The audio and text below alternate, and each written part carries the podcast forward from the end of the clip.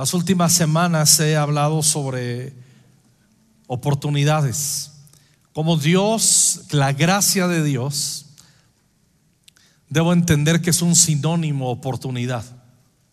De hecho, cuando leemos en la Biblia, en Hebreos, acerquémonos confiadamente al trono de la gracia, para en ese trono de gracia hallar, encontrar gracia y oportuno socorro, oportunidad para el socorro.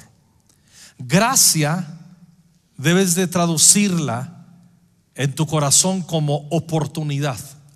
Y ya hemos hablado que Dios es, es un Dios maravilloso que nos da oportunidades.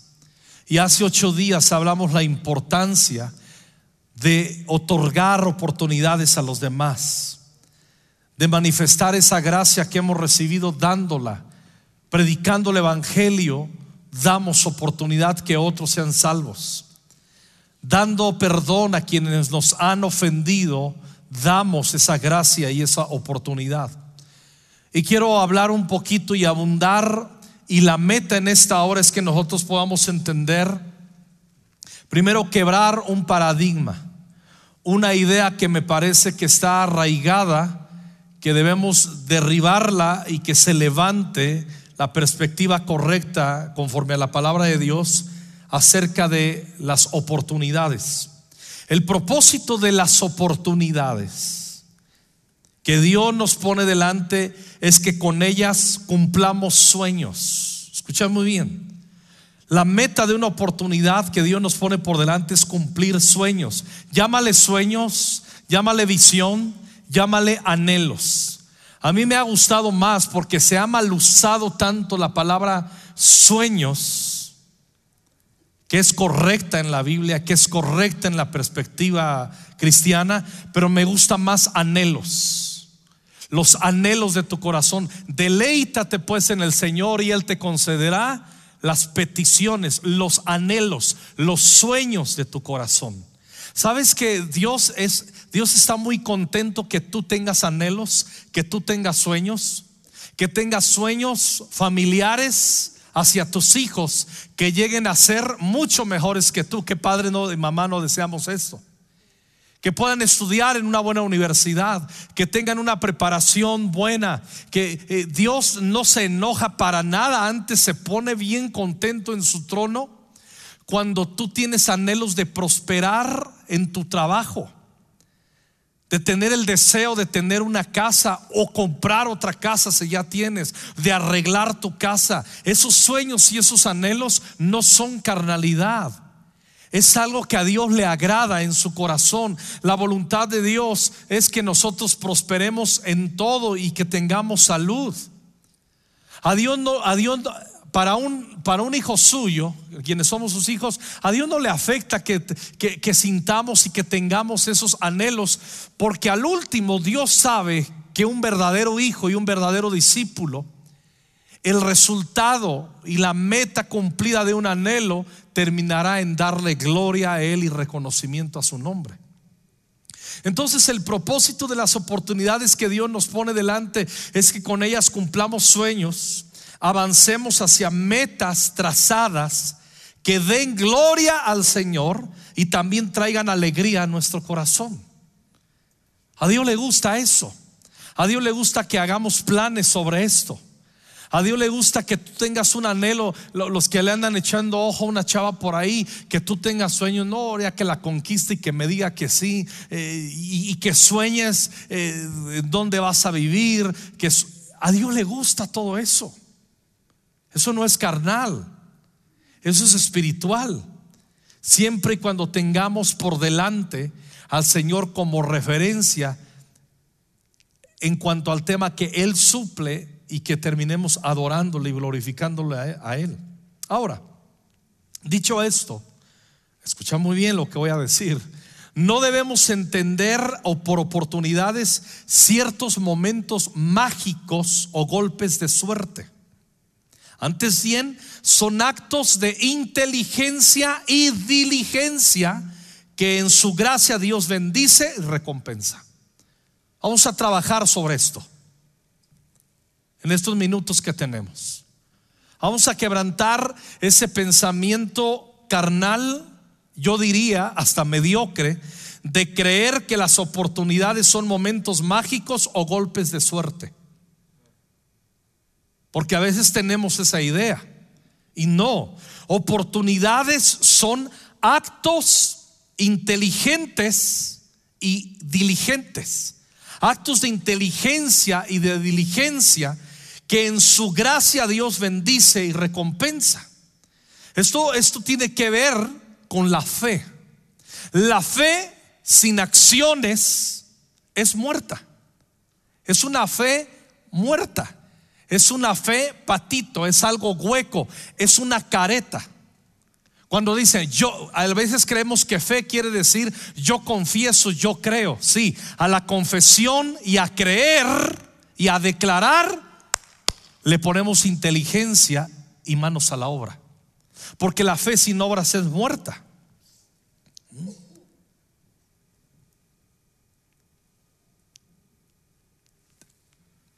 Tenemos que ahondar en esto de nuestro corazón. Hay mucha gente que se complica la existencia en cuanto a qué es la fe. La fe son actos inteligentes y diligentes. ¿Qué es ser diligente? Es ser pilas, es chambeador, es estar presto a las oportunidades. Ahora, cuando hablo de actos inteligentes, me gustaría que leyéramos rápidamente Lucas 16, del 1 en adelante. Jesús les contó la siguiente historia a sus discípulos. Escuchen bien, escuchen bien. Había, había cierto hombre rico que tenía un administrador que manejaba sus negocios. Un día llegó la noticia de que el administrador estaba malgastando el dinero de su patrón, o sea, era un hijo del maíz. Entonces el patrón lo llamó y le dijo, ¿qué es esto que oigo acerca de ti? Prepara un informe final porque voy a despedirte en la torre.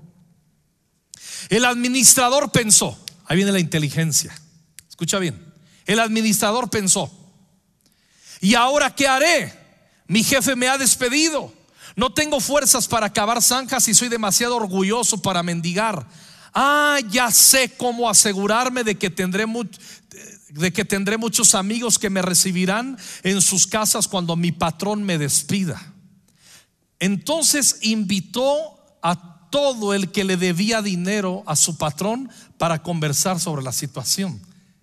Él vio una oportunidad para no quedarse en la calle. Le preguntó al primero, ¿cuánto debes a mi patrón? El hombre contestó, le debo 100 medidas de aceite de oliva. Entonces el administrador le dijo, toma la factura y cambia las 50 medidas.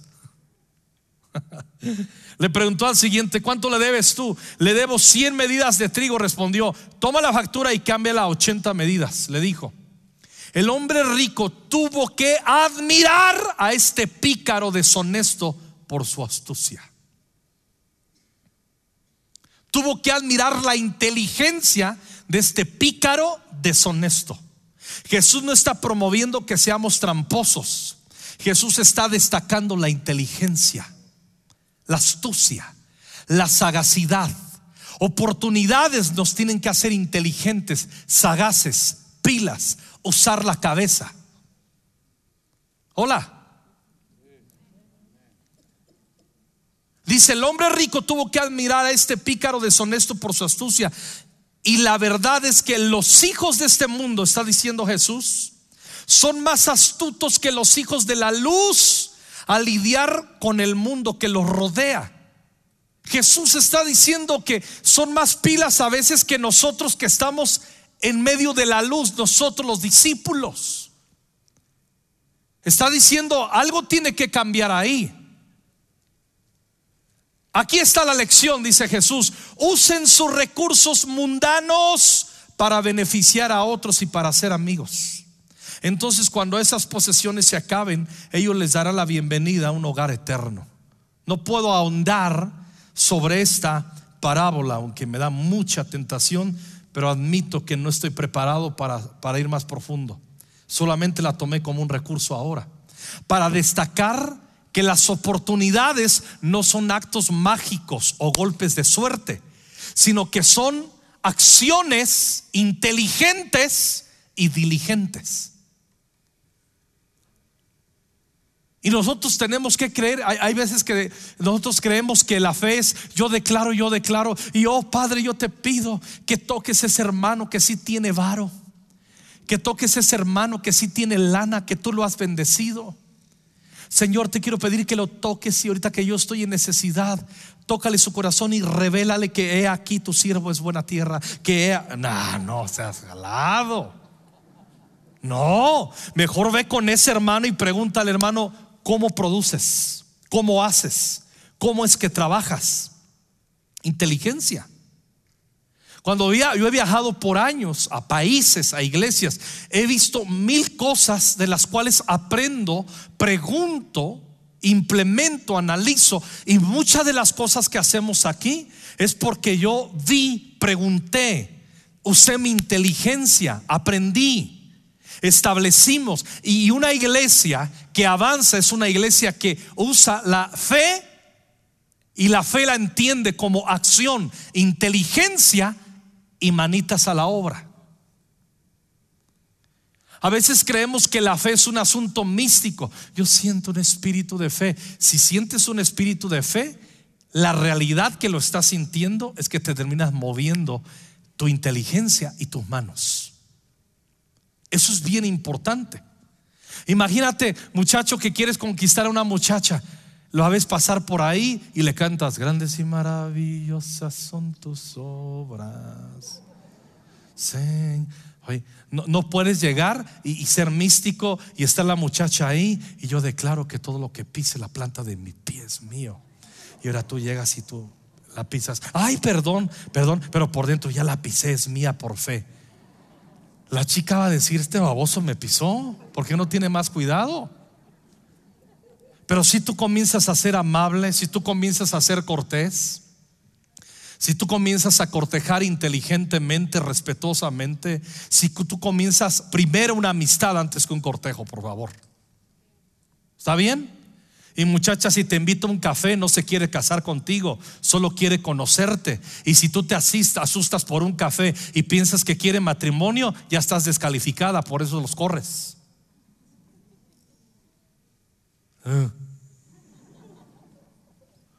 Que te invite un café y no, vas a ir con un chaperón. Pueden a tomar café solos. ¿Qué te hace creer si eres hijo de Dios? Ir a un café quiere decir que vas a terminar en la cama o besuqueándote. Están perdidos completamente. ¿De dónde han sacado esos rollos? Yo a muchos líderes de grupos conexiones, yo no establezco esa cultura. Son subculturas que yo nunca enseñé. ¿Y dónde está tu temor a Dios? Hola. Regresa Alejandro. Proverbios 13, 14. Antes comento. La pasividad, escúcheme lo que voy a decir. La pasividad y la holgazanería se ubican siempre en el extremo opuesto de las oportunidades. Oportunidades no son actos mágicos ni golpes de suerte. ¿Quedó claro? Oportunidad me lleva a la acción. Por eso se llama esta meditación oportunidad y acción. Entonces en Proverbios 13:4 dice, los perezosos ambicionan mucho y obtienen poco. Tienen muchos sueños, tienen muchos anhelos. Ambicionan mucho, obtienen poco. Le agregamos a lo carismático, declaran mucho. Y yo declaro que voy a tener un negocio, y yo declaro que voy a tener un negocio. Pues siéntate con los que tienen negocio y pregúntales cómo comenzaron. En trabajo, diligencia. Yo a muchos hermanos que administran su negocio, que tienen una unción para los negocios, les digo, modernízate. Contrata un buen, un buen consejero. No, no, yo puedo. No, no, no, no, no, no. Tú tienes la unción. Pero a veces te va a faltar el conocimiento y para eso hay universitarios que te ubican, que te dan pistas, que te dan enseñanza. Y, cuando alguien está emprendiendo un trabajo y no quiere pagar para que lo, le fiscalicen cómo está administrando su negocio, va a tronar. Uh, sí. Alguien inteligente contrata a alguien que lo fiscalice y que le aconseje. Hay muchos que todavía guardan todo en vez de comprar asuntos y, y QRs y códigos de barra, todavía lo hacen en la libreta. No manches. No manches, digan conmigo, no manches. Bueno, no tienes que decir no manches. Proverbios 13:4. Los perezosos ambicionan mucho y obtienen poco, pero los que trabajan con esmero, mover las manos, trabajo, prosperarán. La prosperidad no viene por yo declaro y yo creo. Yo declaro, yo creo. Y si declaré conforme a la palabra y es verdadera fe, uso mi inteligencia y muevo mis manos.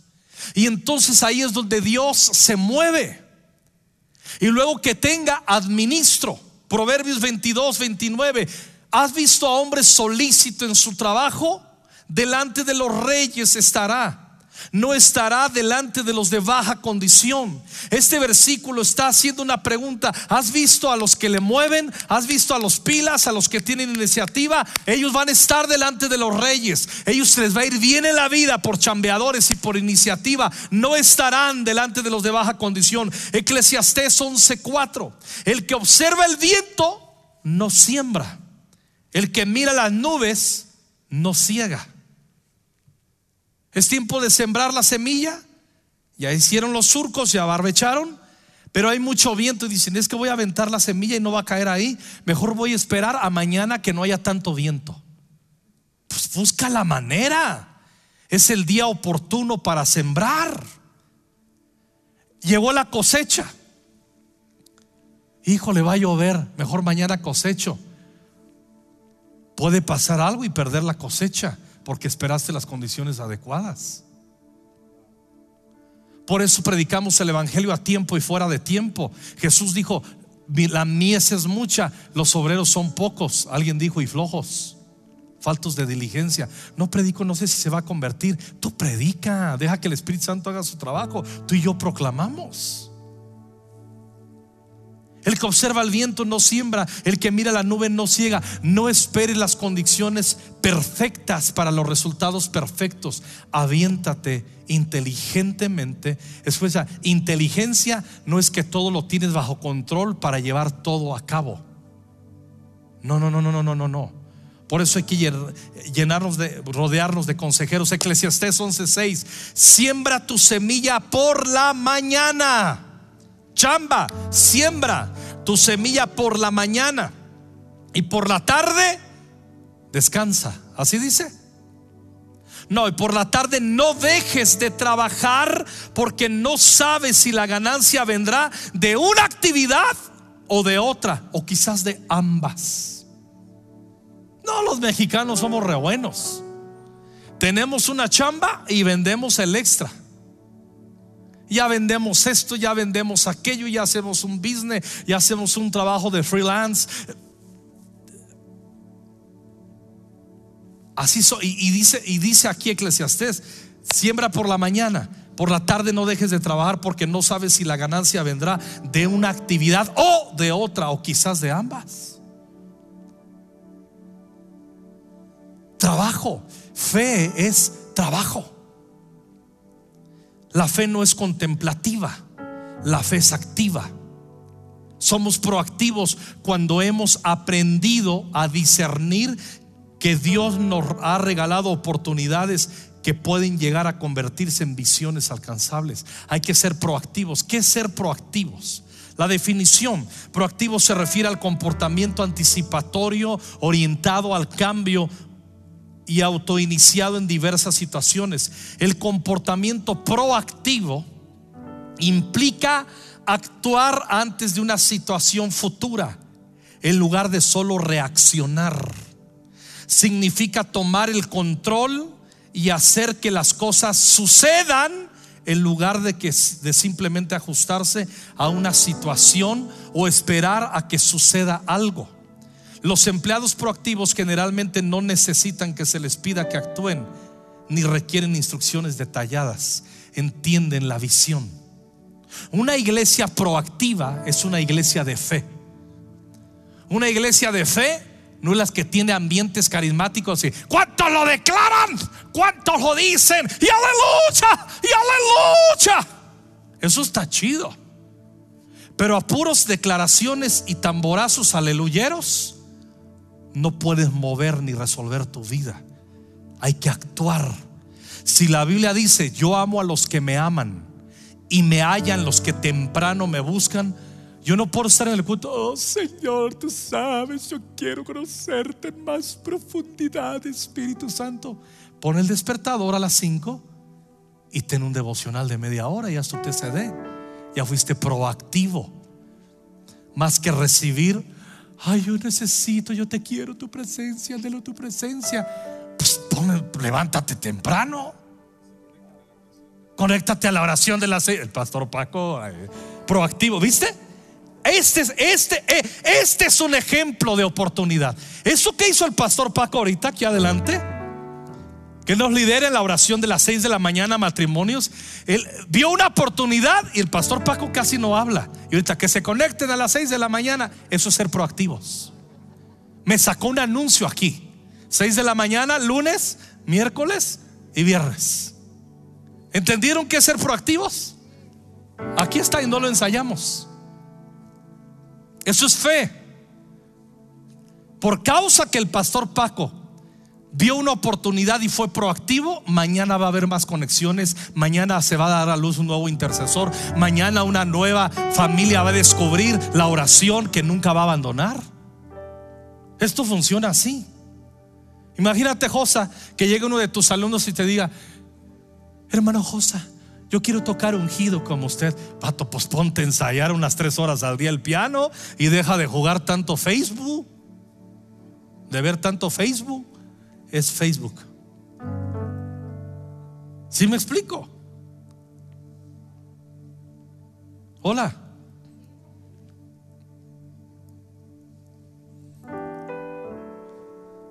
Primero de Crónicas, no, segundo de Reyes 7 del 3 al 9. Cuatro leprosos estaban en la puerta de la ciudad y se dijeron unos a otros, ¿de qué nos sirve estar aquí sentados esperando la muerte? Acuérdense, eran leprosos. En aquella época quien era un leproso era un sentenciado a muerte. Y antes que llegara la muerte, lo único que podían hacer es saludar a su familia a lo lejos, les dejaban por ahí la comida se enviaban un beso y un día dejarían de verse. Estaban sentenciados a muerte, pero había una sequía en Samaria y aún los familiares que les proveían comida, ellos mismos no tenían menos para compartir a sus familiares leprosos. Ese es el contexto. Y ellos mismos dijeron, ¿de qué nos sirve estar aquí sentados esperando la muerte? No hay comida en Samaria y si entramos a la ciudad, allí moriremos. Si nos quedamos aquí, también nos moriremos fueron proactivos. Mejor vayamos al campamento sirio de nuestros enemigos.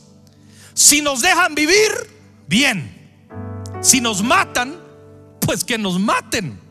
Así que esa tarde los cuatro leprosos fueron al campamento de los sirios. Cuando llegaron al borde del campamento no había nadie. El Señor había hecho que los sirios escucharan el sonido de carros, caballos y un gran ejército. Por eso los sirios se dijeron, el rey de Israel contrató a los hititas y a los egipcios para atacarnos. Y salieron huyendo de esa tarde dejando todo atrás. Abandonaron sus carpas, caballos sanos y escaparon. Los leprosos se acercaron al borde del campamento y entraron a una carpa después de haber comido y bebido. Lo lograron se llevaron de ahí plata, oro y ropa. Solo querían comida y terminaron siendo ricachones. La Biblia no habla más de ellos. Es probable que murieron, pero murieron, pero dejaron una gran herencia a sus hijos. Porque fueron proactivos. Porque entendieron que oportunidad es acción. Entendieron que la fe sin obras es muerta. Yo quiero que pises ahí donde estás. Mueve así. Tú estás parado bajo la, tú estás pisando la fe de muchas familias aquí. De la hermana Delfina que está en el cielo. Que antes de comprar estas propiedades, la hermana con un cáncer arriba. Para los que me dicen, ay, me voy a contaminar. Mira la hermana Delfina, llegaba de sus quimioterapias. Nunca nos supo decir que le estaban haciendo quimioterapias y que tenía cáncer Era una mujer humilde y no entendía, dice, me siento un poquito mal, pastor, pero ahí voy. Y orábamos por ella. ¿Pero qué tiene? No sé bien, voy al doctor, pero me siento un poquito mal, pero ahí voy. Nunca nos dijo que le estaban haciendo quimioterapias. Cuando venían las quimioterapias, ella misma no entendía que le estaban haciendo quimioterapias. Era una mujer limitada, pero no era tonta, ¿eh? Cuidado. Se ponía a hacer tamales. Salía en una cubeta con su rebozo la hermana Delfis. ¿Alguien conoció a la hermana Delfis? Qué mujer proactiva, llena de fe. Y ella salía con sus tamales, tocaba las puertas y toda la ganancia la trajo para que compráramos este lugar que hoy estamos adorando a Cristo. Esa es la fe. La fe no son sensaciones y sueños, sueños guajiros son los que no terminan en acción. Algún hermano experto nos dijo que en la pandemia, si si no, imagínense, si no hubiéramos tenido fe entre todos, mm, cientos de familias, miles de familias en Conquistando Fronteras, para comprar este lugar, hermosear este lugar para este propósito, para el discipulado y muchos conozcan al Señor, tendríamos que haber estado pagando cada mes más de 430 mil pesos de renta. ¿De dónde? Ah, pero la fe. Vimos una oportunidad Vamos a recoger ofrendas, vamos a recoger promesas y hoy estamos aquí. En la semana, ¿cuántos trajeron agua que les pedí? Para el hospital, levanten su mano. Levanten su mano los que trajeron agua. Levanten su mano los que les pedí gracias, gracias. ¿Por qué los demás no? Porque hay algo que está dormido, que el Espíritu Santo debes permitir que despierte. Es un hospital que nos ha atendido a cientos de hermanos enfermos en la pandemia. Lo menos que podemos ser en gratitud, gratitud proactiva. Te comparto algo. No te logro pagar con agua lo que has hecho, pero puedo manifestar mi gratitud con espíritu de fe. Ten agua para los médicos, ten agua para las enfermeras, ten agua para el personal. La fe sin obras es muerta. Si tu hermano viene a ti, dice la escritura, y te dice, préstame y tienes para darle, no le digas, vuelve mañana. Y si le prestas, que te pague. Pero no le digas, vuelve mañana. Esos leprosos, mira, fueron proactivos. Vieron una ventana de oportunidad y actuaron. En Jericó, un hombre ciego llamado Bartimeo me emocionó la primera vez que fuimos con Norma a Israel. Nos pasamos a Jericó, que ya es Palestina. En aquel tiempo Jesús andaba por ahí y, yo nada más me pensar, híjole, vi lo que queda de la muralla de Jericó ahí, un teleférico, vimos ahí, increíble. Dije, aquí, aquí por un lugar, eh, Saqueo se subió un, sicómoro y, tuvo deseo de Jesús y, el hecho que fue proactivo. Saqueo dijo, baja de ahí y llegó la salvación. El mismo Jericó, un hombre que estaba ciego. Y era tan grande la fama de Jesús. Decían, ese hombre a los que están ciegos les regresa la vista. Y un día resulta que está ahí ese mendigo Bartimeo en Jericó y se escucha que va pasando por ahí Jesús y él no le dice, oye, dile que haga paro, ¿no? Sí, sí, llama a mi sobrino, oye, sí que no está, no está Carlos. Ah, pues háblale a Toño. Entonces que también tampoco está Toño. Híjole, pues entonces, ¿quién podrá ayudarme? Como el paralítico que estaba ahí, se agitaba el agua, es que no tengo quien me meta. Y Jesús viene a incentivarlo en su debilidad de fe y dice, ¿quieres ser sano? Es que no tengo quien me meta. ¿Quieres ser sano, sí o no? Pues sí, ya, se acabó. Y Jesús siempre se va a acercar en medio de nuestra débil fe a darnos una oportunidad. Jesús, Jesús, hijo de David, Jesús misericordia de mí. cállate, Bartimeo, que está orando por, por una mujer ahí, está dando una lección. ten misericordia de mí. Y Jesús se acerca y dice, ¿qué quieres que te haga? Y como que le dice, no reporta ahí la Biblia, pero es como, no manches, ¿cómo que quieres que te haga? Pues que recobre la vista, Señor. Y Jesús le dice, tu fe te ha sanado. Bartimeo supo que tener a Jesús cerca implicaba una gran oportunidad. Ah, y Jesús consideró la actitud de Bartimeo, el clamor de Bartimeo, como un acto de fe. Oración es fe. Clamar es fe. Los martes no es una tontería que hacemos foro algunos aquí en adoración y hacemos oraciones y alabamos al Señor. Si tú dices, ay, no, es que, ah, es que, ay, yo cuando sea presencial mejor oro. Nos reunimos, cesamos todo. La reunión más importante en Conquistando Fronteras, el martes de oración. Le mandamos el link a otros en lo que podemos en su momento congregarnos y, ser cientos y, y, reuniones de oración presenciales, pero no dejamos de orar. porque a las seis de la mañana se conectan matrimonios? ¿Por qué se siguen conectando cientos de jóvenes a las seis de la mañana a orar? ¿Por qué? Porque han entendido que la fe sin obras es muerta. Han entendido que la oración es una expresión de fe genuina. El flojo solamente está viendo a ver qué le dan. Por eso la fe no es no tiene actitud de mendigo. La fe da. La fe es, es movernos dentro. ¿Te puedes imaginar si en esta pandemia no hubiéramos tenido fe antes para tener este lugar? Y todo lo que es conquistando fronteras. Por cierto, seguimos orando por la propiedad de acá. Esa es nuestra. Está escriturada y está pagada al 100%. Estamos en un juicio. Esas personas están ilegales ahí, no les pertenece nada. Eso Dios nos lo dio a nosotros. Hay que seguir orando. Esa fábrica que ven aquí atrás, eso nos pertenece. No es, ay Señor, dánosla. No, ya es nuestra. Señor, despoja a quienes están atando ahí. Eso es nuestro.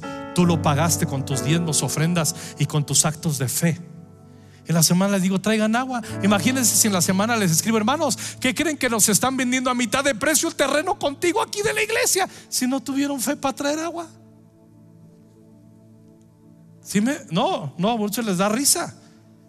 Pero tú pregúntate a ti mismo. Muchos están entrando en su rollito religioso. Ya nomás nos falta el último hacerle así, acabando la reunión. Cuidado, cuidado.